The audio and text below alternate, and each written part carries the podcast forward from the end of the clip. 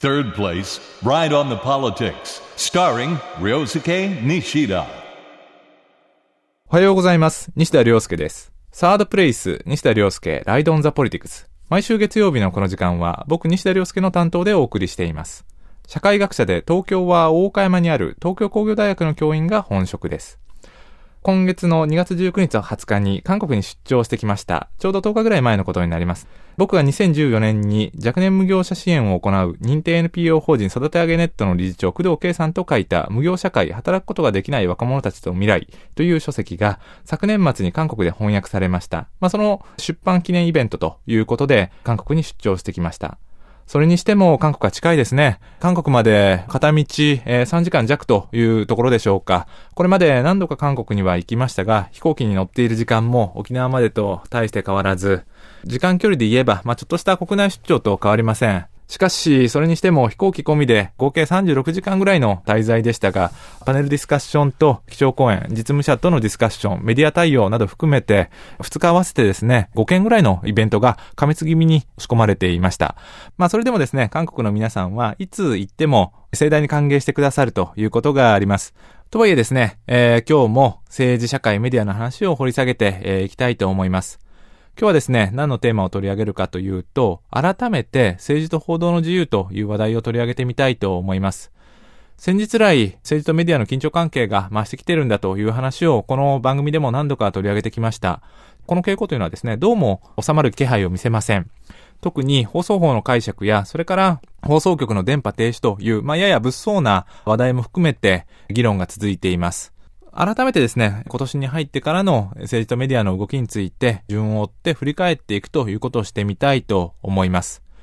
この問題について、えー白熱したのは2月に入ってからのことでした。2月4日に衆議院の予算委員会で次のようなやり取りがありました。民主党の品武氏が自民党の憲法改正草案における表現の自由の制限について質問をしています。まあ、今、安倍政権に批判的なテレビキャスターやコメンテーターが次々と番組を降板している。民主主義の健全な発展にとってデメリットがあるんじゃないかという趣旨の質問をしています。安倍首相はこれに答えて、まあ、まるで言論機関が萎縮しているというような表現に聞こえるが、そんなことはないという反論をしています。まあ、続けて2月8日にはですね、やはり衆議院の予算委員会で、高市総務大臣が、放送局が政治的な公平性を欠く放送を繰り返した場合には、放送法第4条に基づいて、そして電波法第76条の電波停止の規定を、まあ、適用してですね、放送局に対して電波停止を命じることがあるということを述べています。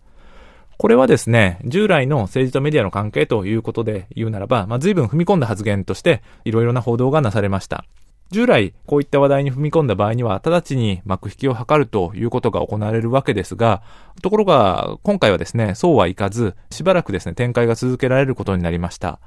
2月9日の記者会見で、またしても高市大臣が、この問題について発言をしています。法律に放送事業者が放送法に違反した場合、総務大臣が放送法第174条に基づいて業務停止命令や、まあ、電波法第76条に基づく運用停止命令を行うことができると規定されているのであるから、将来にわたってこの罰則規定を全く適用しないということまでは言明することができない、担保することができないという趣旨の発言をしています。このような類似の趣旨の発言は、従来通りの解釈も同様で、例えば、増田総務大臣の時代や、民主党政権の時代にも、えー平岡副大臣の答弁も同様の趣旨で行われていて、全く問題がないんだということを言っています。ただ、同日ですね、自民党と連立を組んでいる公明党の山口夏夫代表は、慎重な運用が望ましいんじゃないかという趣旨の認識を記者会見で示しました。そして、翌2月10日には民放産業で唯一の労働組合の連合会で約1万1000人が加盟している日本民間放送労働組合連合会が放送局に対する威嚇、恫喝以外の何者でもないと撤回を求める声明を出しています。そして2月末までに放送法第4条に法規範性があるとまあ、従来は倫理規範性しかないというふうに解釈されてきたんですが、まあ、そのように考える理由や、倫理規範ではないと、ここで断言する根拠、それから、えー2015年4月に自民党が NHK とテレビ朝日の幹部を呼んで、事情聴取をしたことが放送法違反ではないかということについてですね、5個の項目に回答を求める質問状を公開しました。2月12日の閣議後の高市総務大臣の記者会見では、相次いでこの問題について報道各社が質問をしています。それに応える形で、高市総務大臣は、放送法が定めた限りにおいて、同一の事業者が同様の事態を繰り返し、かつ、事態発生の原因から再発防止のための措置が十分ではなく、放送事業者の自主規制に期待するのでは、法律に遵守した放送が確保されないと認められる場合において、限定的に先のようなペナルティというのが適用されうるんだということを述べています。ただ、そのように罰則があり得るんだという従来の発言を繰り返すだけではなく、ややトーンダウンした発言も同時に行っています。過去にですね、放送法第4条の違反として、総務省から命令をしたケースというのが実際には存在しないということ。それから、行政の継続性の観点から国会等で、ま、質問が出された場合にはですね、総務大臣として説明をする必要があるということ。そういった発言を残しています。そして、アメリカの連邦通信委員会、FCC と言うんですけど、まあそのような政府からもメディアからも独立した第三者機関を用いた放送行政の規制のあり方についてもやはり質問がなされたんですが、まあ現状において、えー、このような規制というのはですね、報道の自由に対して、えー、より負荷をかける可能性があるという意味において否定的な見解というのを示しました。ここまで2月に入ってからの動きというのを時系列で、えー、紹介してきました。後半はこのような大臣の発言や、それから民間事業者からの質問、これらをどのように捉えればいいのか。一つはメディアリテラシーの側面。その他に法解釈の側面。まあそういった側面からですね、踏まえつつ、それから、あまあ今のですね、えー、ジャーナリズムが本当に萎縮しているのかどうかといった側面も含めて、もう少し考えていきたいと思います。Third place, Ride on the Politics, starring Ryosuke Nishida. サードプレイスライドオンザポリティクス、西田亮介がお送りしています。今日は改めて加熱する報道の自由の用語に関する問題を取り上げていきます。前半では、まあ、2月に入ってから激化する報道の自由をめぐってのメディアと政治の駆け引きについて時系列に紹介してきました。後半は、この問題についてどのように考えればいいのか、メディアリテラシーや、それから、まあ、憲法の報道の自由の側面、えー、それから世界で日本がどのように見られているのかといったような視点からですね、えー、掘り下げていきたいと思います。その上で、これらの問題というのがやはり、巷でよく言われているように、政治からメディアへの圧力が激化していると捉えるべきなのか、それとも、政治側が表明しているように従来通りの見解を踏襲しているだけに過ぎないのか、こういった問題について考えていきたいと思います。まあ、ちなみにですね、この問題について、現場の人たちがどういうふうに考えているのかという知見についてちょっとまあ紹介したいなと思うんですね。僕のところにはですね、まあ、開かれた研究室っていう言い方をよくしてるんですけど、皆さん自由に来てくださいと。まあ、大学の研究者っていうのは、その仕事の本文として、研究教育社会貢献の観点から、まあ、誰でも来ていいですよと。相談料なんか取りませんみたいなことをよく言ってるんですけど、まあ、そのせいかどうかわかりませんけど、僕の研究室というのは、まあ、いろいろな方が毎日いらっしゃってくださってるんですね。こうして毎日僕の研究室を訪れてくださる、えー、人の中には、メディア関係者や新聞記者も少なくありません。例えば、先日、僕のところに来てくださった NHK のディレクター、それから記者の人たちというのはですね、皆さん口を揃えて、やっぱり空気が変わったということをおっしゃっています。彼らが、まあ、言うところによればですね、政治から直接の圧力というのはないと。しかし、局内を取り巻いている、ある種の雰囲気というかですね、そういうものが変わっていると。むしろ揉め事を起こしたくないがために管理する、え、立場にあるプロデューサーなどが、まあ難色を示すということがあるんだということを言っていました。まあ、もちろん、これは別に定量的なエビデンスがあるわけではないですが、僕が同席した何人かの NHK の記者やディレクターはそういうことをま言っていたという紹介ですね。まあ確かにですね、ここまで、え、紹介してきたような問題ですね、法律の字面だけ追ってみると、法解釈のあり方それ自体は、従来と大きく変わったものではないということは事実ですと。ですが、メディアと政治の関係ということについて言うならば、まあコミュニケーションの問題であると同時にメディアリテラシーの、えー、問題だということもできるでしょうと。そうだとするならば、重要となってくるのは発信者の意図、つまり従来と同じ法解釈を踏まえているかどうかと、それからここ最近の一連の状況やそれまでなされてきた発言、それから発話する当事者の思想心情とでも言うべきか、ある種ですね、繰り返されてきた発言の中で、まあ、形成されているある種の認識、そういったものが政治からあメディアに、えー、与える、ある種の格好付きの空気というのは、まあ、変わってきている可能性というのは否定できないのではないでしょうか。加えて言うならば、メディアの萎縮の有無ということについて、一つの当事者である政治が発言するというのも、これもよく考えてみれば奇妙なことですね。メディアが萎縮しているかどうかという問題については政治以外の主体が考えていく必要があることでしょう。メディア自身や、それからまあ世論、有権者の認識の中で、果たしてメディアが萎縮しているのかどうか、そういうことが自由な言説の中で議論されていく必要というのがあるでしょうと。情報の発信者が受け手の意図をある種、まあ、忖度する形で代弁するというのはですね、考えてみればおかしな話だというほかありません。ただですね、メディア自身も、もしこうした政治からのアプローチに疑問を感じるのならば、まあ、しつこく取り上げ続けていく必要があるというほかないでしょう。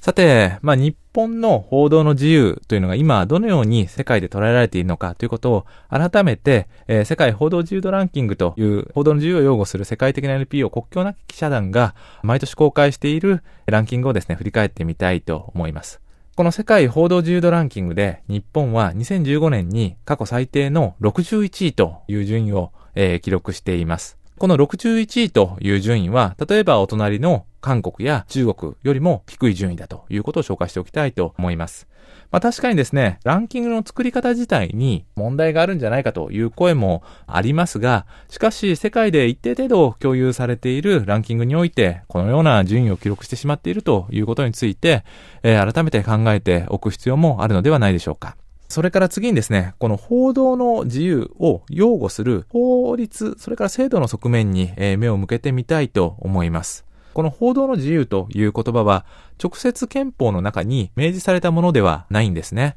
では、どのようにして報道の自由が、まあ、擁護されているのかというと、えー、表現の自由に、えー、関する日本国憲法第21条の規定と、それから過去の判例の積み重ねをもってして、えー、日本ではこの報道の自由があるのだという根拠として使われてきています。まあ、しかしながらですね、まあ、諸外国と比較して、え直接報道の自由についての言及がないことをしてですね、やはり報道の自由を擁護する法理というのが弱いという指摘もなされています。加えて言うとですね、放送事業者の視点に立ってみると、日本の放送事業者のある種の命綱とも言える、えー、事業者免許というのはですね、許認可制を取っているわけですね。放送事業者の、えー、免許を更新するためには、まあ、総務省の許認可を受けないということですね。このような許認可制になっているということはどのような意味があるのかというと、政治やそれから総務省に対してまあ、免許を更新してほしいということからして、やや及び腰にならざるを得ないという事情もあるでしょう。では、このような問題について諸外国ではどのように、え、対応しているのかというと、例えばアメリカなどではですね、第三者機関という言い方をしますが、政治からもメディアからも独立した機関として、連邦通信委員会 FCC という第三者機関を設立し、そこに実質的な諸活を行わせているということなんですね。そのことによって政治とメディアが独立しているという指摘がなされています。そのままの形でですね、日本にこの FCC のような制度が持ち込めるかどうかということにはですね、様々な議論があり得ますが、新しい規制のあり方というのも原理的に考えてみても良いのかもしれません。ここまで紹介してきたように、定量的に見ても、また制度面でも、やや脆弱だと言わざるを得ない日本の報道の自由の現状ですが、やはりですね、報道の自由、言論の自由というのは、まあ民主主義の基盤だというほかありません。僕が復刊した民主主義というテキストの中でもですね、言論の自由というのは民主主義を擁護する盾なのだという指摘がなされています。えー、どのようにして、より強固に、えー、言論の自由を擁護できるのか、そのための制度設計とはどのようなものなのかという議論が今改めて、えー、求められているように思います。なぜ今なのかということに関して言うならば、憲法改正の発議というのが具体的な政治日程の中で、まあ、見えてきた時代だからということに他なりません。夏の国政選挙の結果次第ではですね、憲政史上初めて、えー、憲法改正の発議がかかるというのがですね、見えてきていると憲法改正が発議されるとどうなるかというと、いわゆる投票運動というのが行われるはずです。えー、憲法を変えたいという改憲派と憲法を守りたいという護憲派が、双方ともに憲法を変えるべきだという CM を打ったりですね、憲法を守るべきだという CM を打って、お互いに言論戦を展開するということが行われると思います。